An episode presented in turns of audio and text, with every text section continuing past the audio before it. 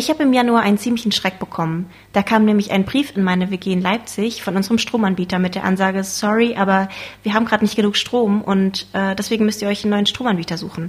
Also natürlich nicht so flapsig. Aber wir hatten damit auf jeden Fall nicht gerechnet. Spätestens da wurde mir klar, dass das mit dem Strom nicht selbstverständlich ist und wir vielleicht vor größeren Problemen stehen könnten. Um unseren Strom- und Energieverbrauch zu decken, sind wir gerade stark von dem Gas aus Russland abhängig. Ich habe mich gefragt, welcher Energiebedarf wird in Deutschland eigentlich momentan mit was gedeckt und was müssten wir machen, um ohne das Gas von Russland auszukommen?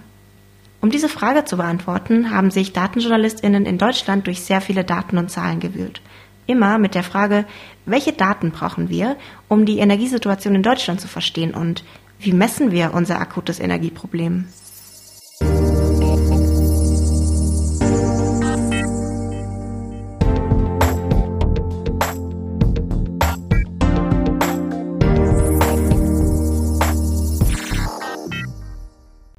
Und darüber will ich in diesem Podcast mehr herausfinden.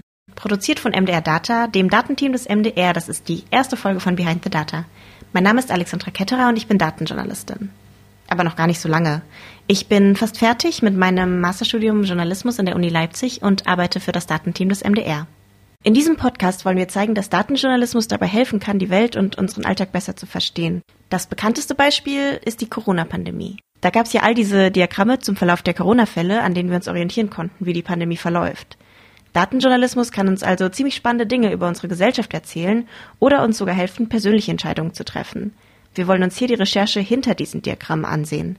In Folge 1 rede ich mit Christian N. von Zeit Online über den gerade veröffentlichten Energiemonitor und darüber, wie abhängig wir in Deutschland von russischem Gas sind. Ja, hi, ich bin Christian End und ich arbeite als Datenjournalist bei Zeit Online und derzeit hauptsächlich zum Thema Energiewende. Also wir analysieren gerade Daten zu der Frage, wie wir möglichst schnell unabhängig von russischen Rohstoffen werden können und gleichzeitig auch ähm, dass die Energieversorgung in Deutschland klimagerecht umbauen. Bevor wir jetzt noch tiefer in das Thema reingehen, könntest du vielleicht noch mal erklären für Leute, die nichts mit Journalismus am Hut haben, was Datenjournalisten machen? Ja, Datenjournalisten ähm, sind erstmal Journalisten. Das heißt, wir recherchieren um, und mit dem, mit dem Versuch, ähm, das Weltgeschehen zu erklären und einzuordnen für unsere LeserInnen und den Mächtigen dieser Welt auf die Finger zu schauen also so die klassischen journalistischen Aufgaben, nur dass wir das eben auf der Basis von Daten machen. Das heißt, wir fragen uns bei allen Themen, zu denen wir arbeiten, einfach immer, was können wir da an Daten finden? Können wir Dinge tatsächlich irgendwie quantitativ äh, zeigen? Ähm, können wir vielleicht auch mit Datenvisualisierung Dinge besonders anschaulich machen? Also ich glaube, das sind so die zwei Gedanken dahinter. Das eine ist, dass Daten einfach oft äh, Dinge anschaulich und und, und greifbar machen können im besten Fall, aber eben auch so ein bisschen der Versuch, äh, Dinge wirklich quasi auf eine höhere Evidenzebene zu bringen, wenn man sagt, okay, das ist jetzt nicht irgendwas, was, was wir einfach mal so behaupten oder was vielleicht einfach Leute behaupten, äh, die wir interviewen, sondern äh, wir versuchen es halt wirklich mit den Daten quasi Dinge zu belegen. Das ist so ein bisschen die Idee von Datenjournalismus. Perfekt. Genau, weil wenn ich immer versuche, den Leuten zu erklären, verstehen sie immer zuerst Gartenjournalismus und dann ist erstmal die Verwirrung mega groß.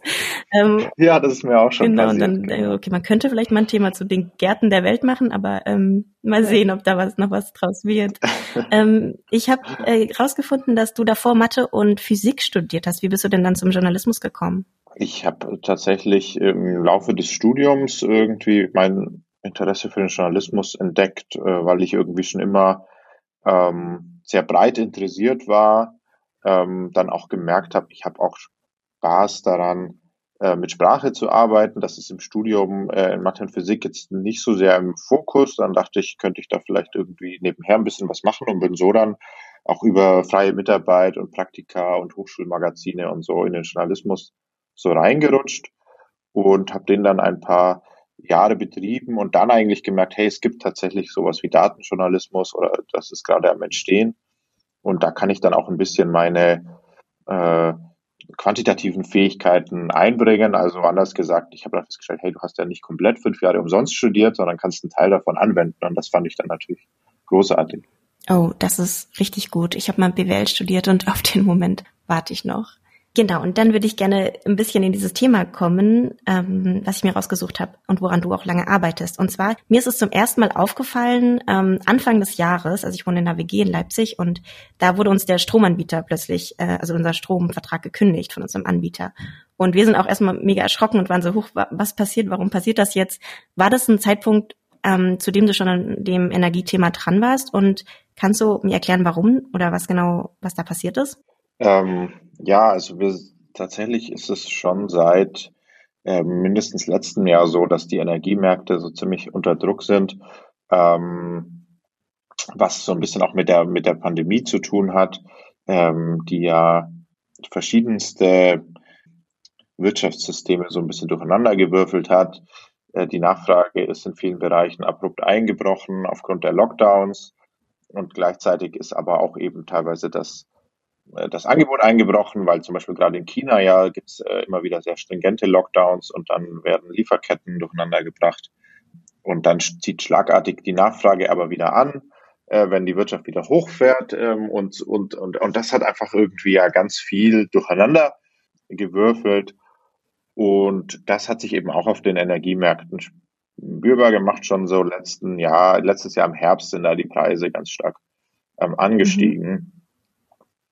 Und ähm, das ist aber relativ komplex, weil Energieversorger ja selber auch quasi die Energie, sei es jetzt Strom oder Gas, einkaufen an Börsen und das dann weitergeben an ihre Kunden. Und da gibt es äh, verschiedene komplexe Modelle. Das heißt, dieser, diese Marktpreise die kommen dann nicht immer sofort bei den Kunden an ähm, und manchmal verzögert. Naja, jedenfalls war da schon länger als irgendwie relativ viel Bewegung. Und durch, den, äh, durch die Invasion der russischen Armee in der Ukraine hat sich das nochmal schlagartig verschärft, weil Russland einfach ein sehr wichtiger Exporteur von verschiedenen Energieträgern ist, also vor allem äh, Erdgas und Erdöl. Und dadurch sind die Preise dann nochmal schlagartig angestiegen. Und wir hatten das Thema vorher schon immer mal wieder begleitet, aber haben da dann gesagt, okay, das ist jetzt wirklich ein ganz zentrales Thema und haben seitdem nochmal sehr intensiv dazu recherchiert und gearbeitet. Mhm. Okay, und ähm, als du dann gedacht hast, also dass ungefähr auch der Moment war, ähm, okay, jetzt will ich was dazu machen, jetzt wollen wir im Team dazu was machen. Wie fängst du dann an mit der Recherche? Also was waren so die ersten Schritte? Erstmal versucht man sich einen Überblick äh, zu verschaffen ähm, und so die wichtigsten Kennzahlen auch erstmal zusammen zu gucken, also wie setzt sich eigentlich die Energieversorgung zusammen, welche Rolle spielen da zum Beispiel Erdgas und, und Öl und was ist dann da wiederum die Rolle Russlands? Ne? Also es ist so, dass Deutschland äh, ungefähr ein Viertel des gesamten Energieverbrauchs aus ähm, Erdgas gedeckt ist.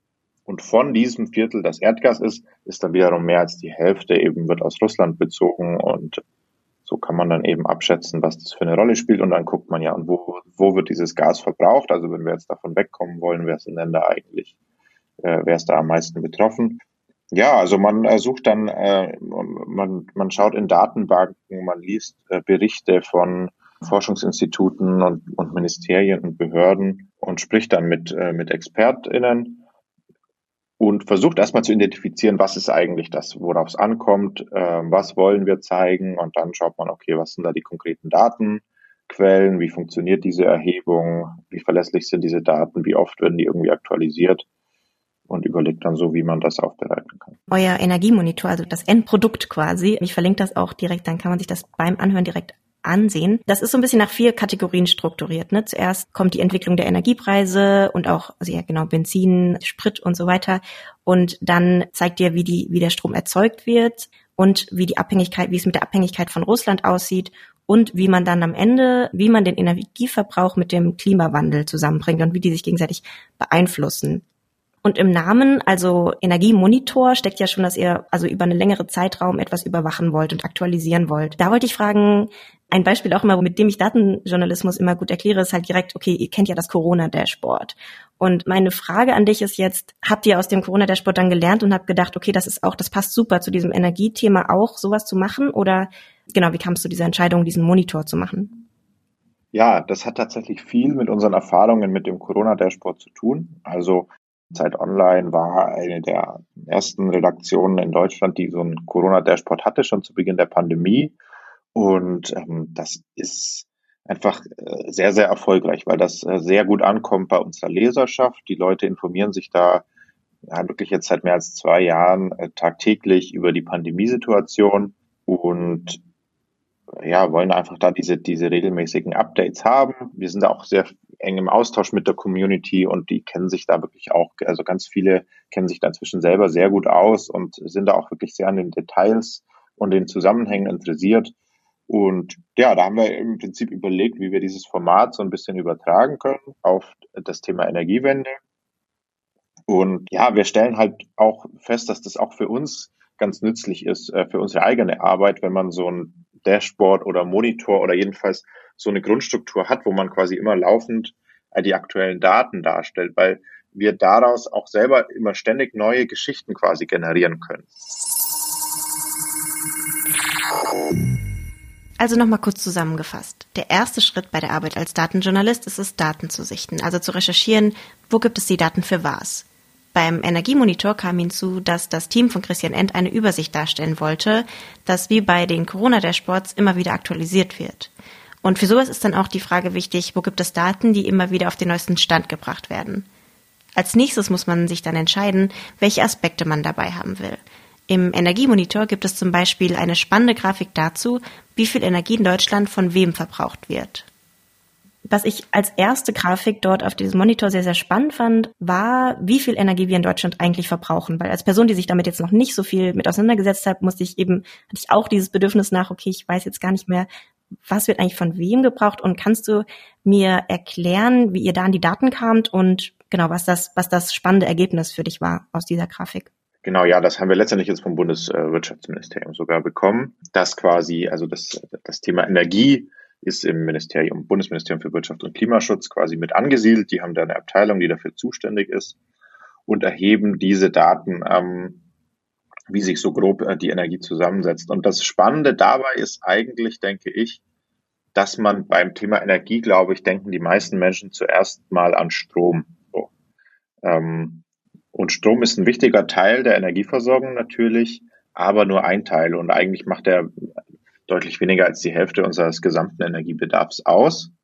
Ähm, und beim Strom ist man halt schon relativ weit gekommen. Also wir haben in den letzten Jahren, Jahrzehnten sehr stark in den Ausbau der erneuerbaren Energien investiert, haben sehr viele Windräder gebaut und Solaranlagen in Deutschland. Immer noch viel zu wenig, muss man viel ausbauen, aber trotzdem haben wir jetzt schon äh, ganz oft, das schwankt natürlich, je nachdem, wie die Sonne gerade scheint, wie der Wind weht, aber oft wird schon mehr als die Hälfte des Strombedarfs aus erneuerbaren Energien ähm, bestückt. Also das ist eigentlich auf einem ganz guten Weg. So, wie gesagt, sind wir, muss, muss noch viel mehr passieren, aber ist vergleichsweise viel schon geschehen. Und der Strombereich ist aber eben nur ein kleiner Teil unserer Energieversorgung. Und andere Bereiche sind zum Beispiel Verkehr, äh, ist auch ein, ein Teil des äh, Energiesektors letztendlich. Und äh, da schaut das ganz anders aus. Also Verkehr bedeutet in Deutschland immer noch komplett, nicht komplett, aber zu sehr großen Teilen ähm, Autos und LKWs und Flugzeuge, die Erdöl verbrennen in Form von Diesel, Benzin oder Kerosin. Also das ist äh, überhaupt nur zu einem sehr kleinen Teil bislang irgendwie regenerativ oder ähm, klimaneutral. Strom kennt man sehr gut aus, äh, aus dem Wohn- oder das, also genau AlltagsverbraucherInnen wie ich jetzt zum Beispiel. Und klar, dann der Verkehr. Und was ist so, was sieht die Industrie besonders? Oder kann man das nochmal einteilen irgendwie? Ja, ähm, Industrie ist auch ein, ein relativ großer Verbraucher, genau. Und in der Industrie ist die Gasabhängigkeit ähm, auch ziemlich groß. Also das ist gerade somit das größte Problem, äh, wenn wir jetzt über ein Gasembargo reden, was man, was diskutiert wird, was von vielen gefordert wird. Da könnte man halt äh, Russland, das russische Regime und Putin relativ stark treffen, wenn man einfach aufhört, den Gas abzukaufen. Also Deutschland hat seit dem Kriegsbeginn, der Krieg ist jetzt so ein bisschen mehr als zwei Monate, läuft der Krieg, jetzt äh, werden wir dieses Gespräch führen. Und Deutschland hat in dieser Zeit mehr als sechs Milliarden Euro für russisches Gas bezahlt. Also das ist einfach ein ganz wichtiger Faktor, um äh, dieses Regime und diesen Krieg zu finanzieren. Also wäre es so gesehen gut, da äh, wegzukommen. Aber gerade in der Industrie ist das halt sehr schwierig. Also ähm, Gas ist auch wichtig neben der Industrie zum, zum Heizen. Also ganz viele Leute, ich zum Beispiel zu Hause auch, heizen ihre Wohnungen mit Gas. Und da ist es aber so, dass das rechtlich Vorrang hat. Also in Deutschland soll quasi als letztes sollen die Leute im Kalten sitzen. Das heißt, wenn uns das Gas, äh, wenn das Gas knapp wird, wird man immer versuchen, die Wohnungen weiter zu beheizen. Und die Industrie, die quasi der zweite große Gasverbraucher ist, die müssen dann verzichten. Und ähm, das sind halt äh, sehr komplexe Industrieanlagen, die man nicht einfach mal schnell umstellen kann, sondern die haben halt, die sind direkt ans Gasnetz angeschlossen und verbrauchen sehr viel Gas.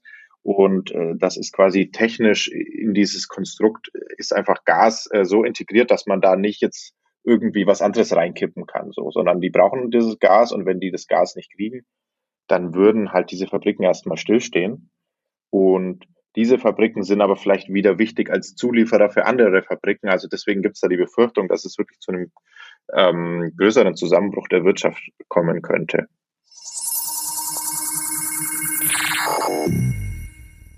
Die Daten, von denen mir Christian bisher erzählt hat, gab es ja von dem Ministerium frei zugänglich. Manchmal will man aber auch eine Datengeschichte erzählen, aber stößt dabei auf Hindernisse. Zum Beispiel gibt es nicht genau die Daten, die man braucht. Beim Energiemonitor war das zum Beispiel bei der Abhängigkeit von Russland so. Denn das Gas aus Russland läuft in ein großes europäisches Netz und was davon in Deutschland landet, kann man nur Pi mal Daumen sagen. Dann kann man zum Beispiel nur über Europa und nicht über Deutschland Aussagen treffen. Insgesamt hat Europa jetzt schon den, äh, den Gasbezug aus Russland in den letzten Wochen ziemlich runtergefahren. Also das ist jetzt schon deutlich unter dem Niveau, wie es in den Vorjahren immer war. Und äh, der deutsche Anteil, den können wir eben nicht so ganz genau nachvollziehen. Da müssen wir uns jetzt gerade auf aktuelle Angaben wieder auch aus dem Wirtschaftsministerium stützen. Die sagen, dass es, jetzt schaue ich das auch nochmal kurz nach, ich hatte es eh gerade rausgesucht, genau, dass es vor dem Krieg noch etwa 55 Prozent waren also des deutschen Gasverbrauchs, 55 Prozent kamen aus Russland, also ein bisschen mehr als die Hälfte und jetzt sind es 35 Prozent, also nur noch etwa ein Drittel. Also da ist man schon ein Stück weit, ist es schon gelungen. Genau, aber ich glaube, das, was, was man leicht, äh, was man leicht umstellen kann, das hat man jetzt schon gemacht und den, der Rest, da wird es jetzt eben ziemlich schwierig, äh, da wenn man da auch noch weg will von, von russischem Gas. Wenn etwas also eher ungenau ist, freut man sich als Datenjournalistin über Daten, die genauer getrackt und aktualisiert werden. Das ist zum Beispiel bei den deutschen Gasreserven der Fall, also den deutschen Gasspeichern. Ähm, was ihr auch auf eurem Monitor zeigt, ist, dass Deutschland ja eigentlich auch Gasreserven in sogenannten Gasspeichern hat. Ja, genau. Aber auf die konnten wir uns bisher nicht so richtig verlassen, oder? Ja, genau. Die Gasspeicher sind in Deutschland bislang eine rein privatwirtschaftliche Angelegenheit gewesen. Also beim Erdöl äh, sagt man zum Beispiel, das ist einfach für die äh, Funktion von Staat und Gesellschaft extrem wichtig, äh, dass wir immer genügend Erdöl haben und uns dann nicht abhängig machen von irgendwelchen ausländischen Mächten, die das eventuell auch einfach mal abdrehen können. Deswegen gibt es eine staatliche Ölreserve. Beim Gas gibt es das nicht bislang. Also es gibt zwar Gasspeicher, aber der Staat hat mit denen nichts zu tun, sondern das ist im Prinzip rein, äh, das sind Speicher, die die Unternehmen selber betreiben und die quasi eher so einer wirtschaftlichen Logik folgen. Bei Gas, ähm, dadurch, dass Gas ähm, ja, ganz viel zum Heizen benutzt wird, ist im Winter der Gasverbrauch viel höher als im Sommer. Und entsprechend Angebot und Nachfrage ist Gas im Winter auch teurer als im Sommer, weil man im Sommer weniger Nachfrage hat. Und darum macht es für die Unternehmen einfach Sinn, im Sommer Gas billig einzukaufen und damit die Speicher zu füllen und das dann im Winter teurer weiter zu verkaufen. So rein wirtschaftlich gesehen. Und jetzt ist aber das Problem, dass in Deutschland eben äh, der größte Gasspeicher und weitere Speicher äh, Gazprom gehören, also dem russischen äh, staatlichen Gaskonzern. Und die halt nicht dieser wirtschaftlichen Logik folgen, sondern letztendlich den politischen Interessen von Wladimir Putin. Ähm, und Darum machen die das im Prinzip nicht so, wie es wirtschaftlich sinnvoll wäre, sondern haben diese Speicher bewusst nicht aufgefüllt letzten äh, Sommer und äh, nahezu leer gelassen. Und dadurch haben wir jetzt eben das Problem, dass die Speicher ziemlich leer sind. Weil Putin quasi da schon wohl vorbereitet hat, man weiß es natürlich nicht genau, aber das liegt nahe. Ähm, er wusste, wenn die Speicher jetzt äh, dann äh, im Falle einer Invasion oder eines Krieges leer sind, dann dann hat er da nochmal ein zusätzliches Druckmittel gegenüber Europa. Und darum hat er diese Speicher relativ leer gelassen. Genau. Und deswegen gibt's jetzt inzwischen, wurden jetzt eben diese Gazprom-Speicher unter staatliche Verwaltung gestellt und man versucht die jetzt äh, bis zum kommenden Winter eben aufzufüllen. Den Füllstand dieser Gasspeicher können wir sehr gut verfolgen. Wir können in jeden einzelnen Speicher wirklich tagesaktuell reingucken und sehen dann, wie viel Gas da drin ist.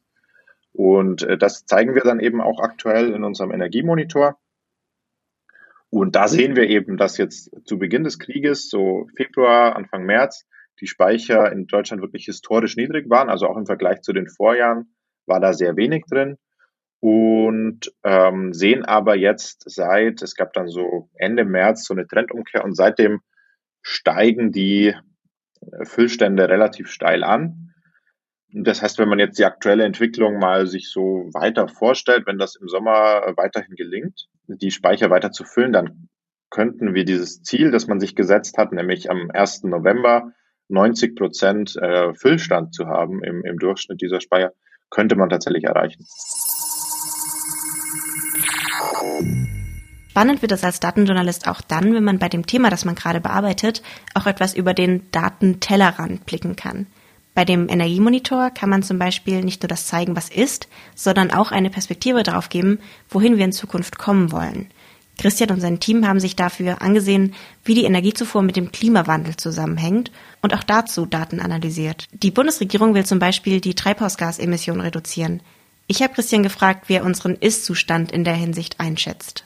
Ja, die Treibhausgasemissionen, die werden vom Umweltbundesamt berichtet einmal im Jahr. Und ähm, da sehen wir auch, dass die in den letzten Jahren relativ steil gefallen sind. Leider sind sie letztes Jahr wieder etwas hochgegangen, was aber auch so ein Sondereffekt wegen Corona ist. Also 2020 waren ja die stärksten Lockdowns in Deutschland, wo eben auch teilweise dann die, äh, Teile der Wirtschaft einfach stillgestanden sind. Deswegen ist da der, der CO2-Bedarf besonders stark gefallen und ist dann entsprechend 2021 wieder ein bisschen nach oben gegangen. Und ähm, ja, jetzt hoffen wir, dass sich das nicht verstetigt, sondern wir dieses Jahr und in den folgenden Jahren wieder zurück zu der äh, auf den sinkenden Pfad quasi kommen. Und wie wurde auf dieses Ziel in den letzten Jahren hingearbeitet? Kannst du das so ein bisschen oder hast du das Gefühl, kannst du darüber was sagen? Ja, genau. Das ist wieder das, was wir vorhin schon kurz hatten, dass es äh, eben darauf ankommt, auf welchen Bereich man guckt. Ähm, wir haben wieder den Strombereich, wo auch noch viel zu tun ist, aber wie gesagt, äh, relativ viel auch schon gemacht wurde. Ähm, die äh, gerade die, äh, der Einsatz von Kohlekraftwerken ist, ist ziemlich stark gesunken und der Kohleausstieg ist ja auch schon beschlossen und ähm, werden jetzt quasi nach und nach die verbleibenden Kohlekraftwerke auch abgeschalten. Also da hat sich viel getan. Ähm, die beiden Problemfälle sind eben das Heizen und ähm, der Verkehr. Ne? Also das, das wissen wir alle. Man sieht jetzt inzwischen auch immer mal wieder Elektroautos auf der Straße oder wenn man so durch die Stadt äh, geht, auch äh, welche, die eben an Solaresäulen dann gerade ähm, aufladen. Aber das ist immer noch die Minderheit. Die allermeisten Autos in Deutschland fahren nach wie vor mit, mit Öl, was halt einfach viel CO2 ähm, äh, verursacht bei der Verbrennung. Ähm, LKWs fahren quasi komplett mit Öl. Da gab es auch eine Verlagerung. Also eigentlich hat man es nicht geschafft, mehr äh, Güterverkehr auf die Schiene zu bringen, sondern eher ist der Anteil der, der LKWs wieder gestiegen, was einfach aus Klimasicht sehr ungünstig ist. Und ähm, ja, auch im, im Gebäudebereich ist es so, dass ganz viel mit Öl und Gas geheizt wird. Also in den Bereichen, beiden Bereichen ist noch äh, sehr viel zu tun für die Energiewende. Mhm. mhm. Und ähm, genau, die regenerativen Energien sollen jetzt in Zukunft, ich habe das nur in Erinnerung in dem Monitor, dass es jetzt so, und in Zukunft sollen die Balken extrem hochgehen. Also ähm, da soll extrem viel rein investiert werden, nicht wahr? Genau, das ist auf jeden Fall ganz entscheidend, äh, dass wir da weiter ausbauen. Also es gibt jetzt relativ ambitionierte Ausbauziele, wie viele Windräder und äh, Solaranlagen eben Jahr für Jahr gebaut werden sollen. Das ist viel mehr, als man in den letzten Jahren geschafft hat. Ähm, das ist jetzt als Ankündigung ziemlich ambitioniert und auch ein guter Schritt. Äh, es kommt jetzt so ein bisschen darauf an, ob das in der Umsetzung auch gelingt. Ne? Weil bundesweit kann man schnell sagen, lass uns viele Windräder bauen. Aber ähm, äh, wenn die Leute vor Ort das eigentlich nicht wollen, weil sie sagen, das verschandelt die Landschaft oder ähm, andere Gründe, dann wird's halt kompliziert. Also da muss man jetzt irgendwie gucken, äh, wie man das tatsächlich umgesetzt kriegt. Das werden wir jedenfalls ähm, versuchen, so gut wie möglich in unserem Energiemonitor zu dokumentieren und äh, eben zu prüfen, ob diese Ziele auch erreicht werden. Gibt es denn konkrete Kennzahlen, die du oder die du dir in der Zukunft erhoffst, die du dann gerne hinzufügen würdest zu dem Monitor?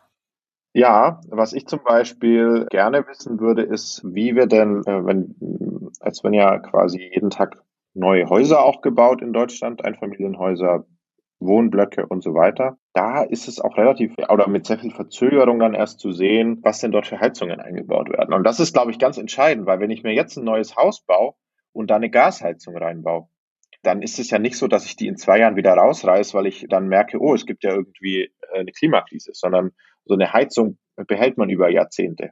Sprich, wo ich jetzt noch Gasheizungen anbaue, und das passiert, das wird immer noch in sehr vielen Neubauten wurden Gasheizungen verbaut, dann bleiben die da wahrscheinlich für Jahrzehnte drin und dann bleiben wir auch für Jahrzehnte auf Gas angewiesen. Und ähm, das wäre, glaube ich, ein wichtiger Bereich, wo ich mir mehr Daten wünschen würde. Mhm.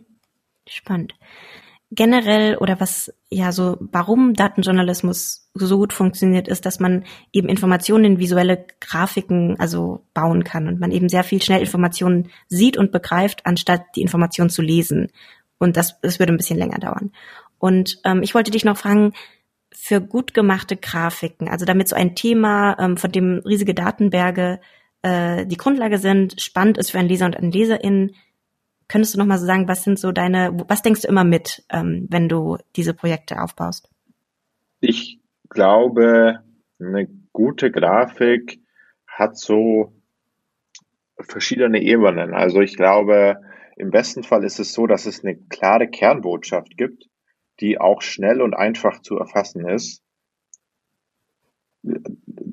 Und ähm, also die wirklich auf den ersten Blick im besten Fall zu sehen ist, weil wir natürlich auch wissen, wir bewegen uns im Internet, Leute äh, sind auch schnell wieder weg, äh, sind dann ähm, Aufmerksamkeitsspannen sind einfach manchmal kurz. Das heißt, wir, wir versuchen das äh, so zu gestalten, dass wirklich die wichtigsten Botschaften schnell zu erfassen sind und man nicht erst irgendwie ganz äh, sozusagen die Grafik zehn Sekunden anschauen muss, um überhaupt zu verstehen, was da, was da zu sehen ist.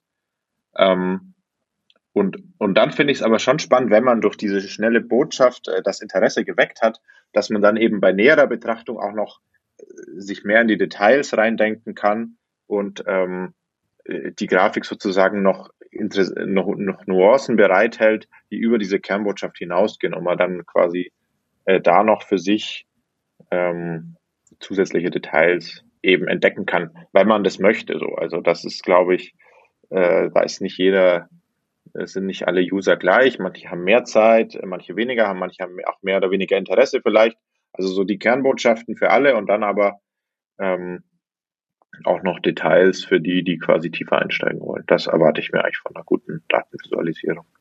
Mhm. Und am Ende habe ich auch gesehen, ähm, habt ihr dann auch noch detailliert die Quellenangaben, also ähm, wo genau kommt das her und ähm, genau, wie habt ihr das bekommen? Ja, das ist uns ganz wichtig. Ich glaube, das ist eben auch was, was Datenjournalismus leisten kann. Es gibt ja schon auch viele Debatten über äh, Vertrauen in Medien. Und ich glaube, das ist schon im Wesentlichen ja auch eine gute Entwicklung, dass Leute nicht alles einfach erstmal glauben, was in den Medien ist, sondern durch de, diese großartige Erfindung namens Internet kann man sich einfach auch in sehr vielen anderen Quellen nochmal informieren und hat nicht nur die Tageszeitung und zwei Fernsehsender so, sondern es gibt ein sehr breites Informationsangebot, wodurch Leute in der Lage sind, alles kritisch zu hinterfragen. Und diese Herausforderung oder das erhöht, glaube ich, den Anspruch, den Leute an uns als Medien haben, aus gutem Grund. Und ja, darum versuchen wir einfach transparent zu machen, wie wir zu unseren äh, Informationen kommen, was die Quellen sind, wie wir das aufbereitet haben und das ermöglicht dann Leuten, das selber auch nochmal zu überprüfen, wenn sie wollen. Und ich glaube, dass das stärkt letztendlich das Vertrauen in unsere Arbeit.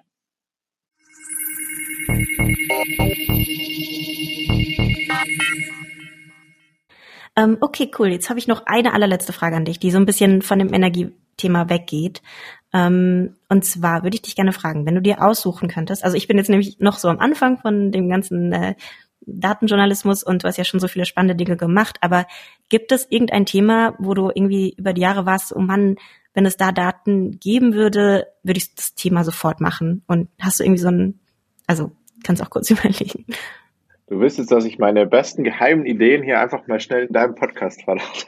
Na, na, es ist, ist ja so ein bisschen Fantasie auch. Also so ne, kann auch was Verrücktes sein, was jetzt vielleicht auch noch eine Weile dauert oder überhaupt gar nicht ginge, logisch. Und bei mir zum Beispiel so, ähm, ich habe mich mit dem Gender Pay Gap sehr viel beschäftigt, ähm, weil ich das Gefühl habe, so als Frau ärgert es mich, dass es, äh, dass es so getrackt wird und ich habe geguckt, okay, wie, wie setzt sich diese Zahl zusammen, ähm, diese, diesen Prozentsatz und bin dann immer weiter runter und habe es aufgespalten und aufgespalten, aber gemerkt, okay, da ist noch ein riesiger Teil, wo man einfach nicht weiß, warum das passiert. Ähm, den man auch nicht so richtig tracken kann, weil zum Beispiel man ja nicht in jedes äh, Bewerbungsgespräch oder Verhandlungsgespräch mit reingucken kann. Und ähm, auch wenn das datenschutzrechtlich natürlich überhaupt nicht klar geht, würde ich das super gerne wissen und einfach ähm, von allen wissen, wie viel sie verdienen mhm. zum Beispiel und warum. Ja, äh, kann ich gut verstehen. Das ist auf jeden Fall ein spannendes Thema und ähm, ja, ich glaube, das ist das ist generell ähm, so eine Gefahr im Datenjournalismus, dass man sich halt auf die Themen stürzt, zu denen man halt auch Daten zur Verfügung hat, ähm, weil wir die einfach sozusagen als Rohstoff für unsere Arbeit brauchen. Glaube ich schon gut, ist manchmal noch den Schritt zurückzumachen und sagen, was sind eigentlich die wirklich relevanten Themen und können wir da nicht doch irgendwie Wege finden, die auch mit Daten zu bearbeiten? Ja, also was ich ähm, immer mal wieder verfolge und schwierig finde, ist das Thema äh, Wohnungsmarkt und Mieten. Da gibt's schon Daten, aber die sind einfach so ein Stück weit eingeschränkt. Also äh, das ist so ähnlich wie du sagst von der Gender Pay Gap. Man findet schon Daten, aber man möchte dann eigentlich äh, das noch tiefer durchdringen und, und, und stößt dann auf Grenzen, weil eigentlich so die wichtigste Datenquelle für, äh, für den Wohnungsmarkt sind so sogenannte Angebotsdaten. Also letztendlich ähm, gibt es halt so die großen Plattformen wie Immobilien Scout 24 und äh, dann lässt sich halt auswerten, was kosten die Wohnungen, die dort ausgeschrieben werden. Aber ähm, jeder, der selber schon mal eine Wohnung gesucht hat, weiß, dass halt ganz viel auch auf so einem etwas unsichtbareren Markt abläuft, weil man irgendwie über Bekannte eine Wohnung findet oder äh, quasi die Nachmiete übernimmt von, von einem, äh, einem Freund, der, der auszieht oder so. Und das ist halt in diesen Daten nicht drin. Also da hätte ich gerne noch ein breiteres Bild. Äh, wie wohnen die Leute eigentlich? Oder manche Leute wohnen halt seit vielen Jahren in der gleichen Wohnung, da hat sich die Miete vielleicht gar nicht groß geändert und dann taucht das auch nicht bei ImmoScout auf. Ne? Also das, ähm, da hätte ich gerne ein detaillierteres Bild, äh, wie leben die Leute, äh, wie groß sind die Wohnungen, zu wie vielen Leuten wohnen die da drin, was kostet die. Nee, mega spannend, das stimmt. Ja. Cool, ja, dann hoffen wir mal drauf, ob da irgendwas mal kommt. Ähm, vielleicht gibt's auch irgendwann einen Wohnmonitor oder so. Cool, okay, ich danke dir.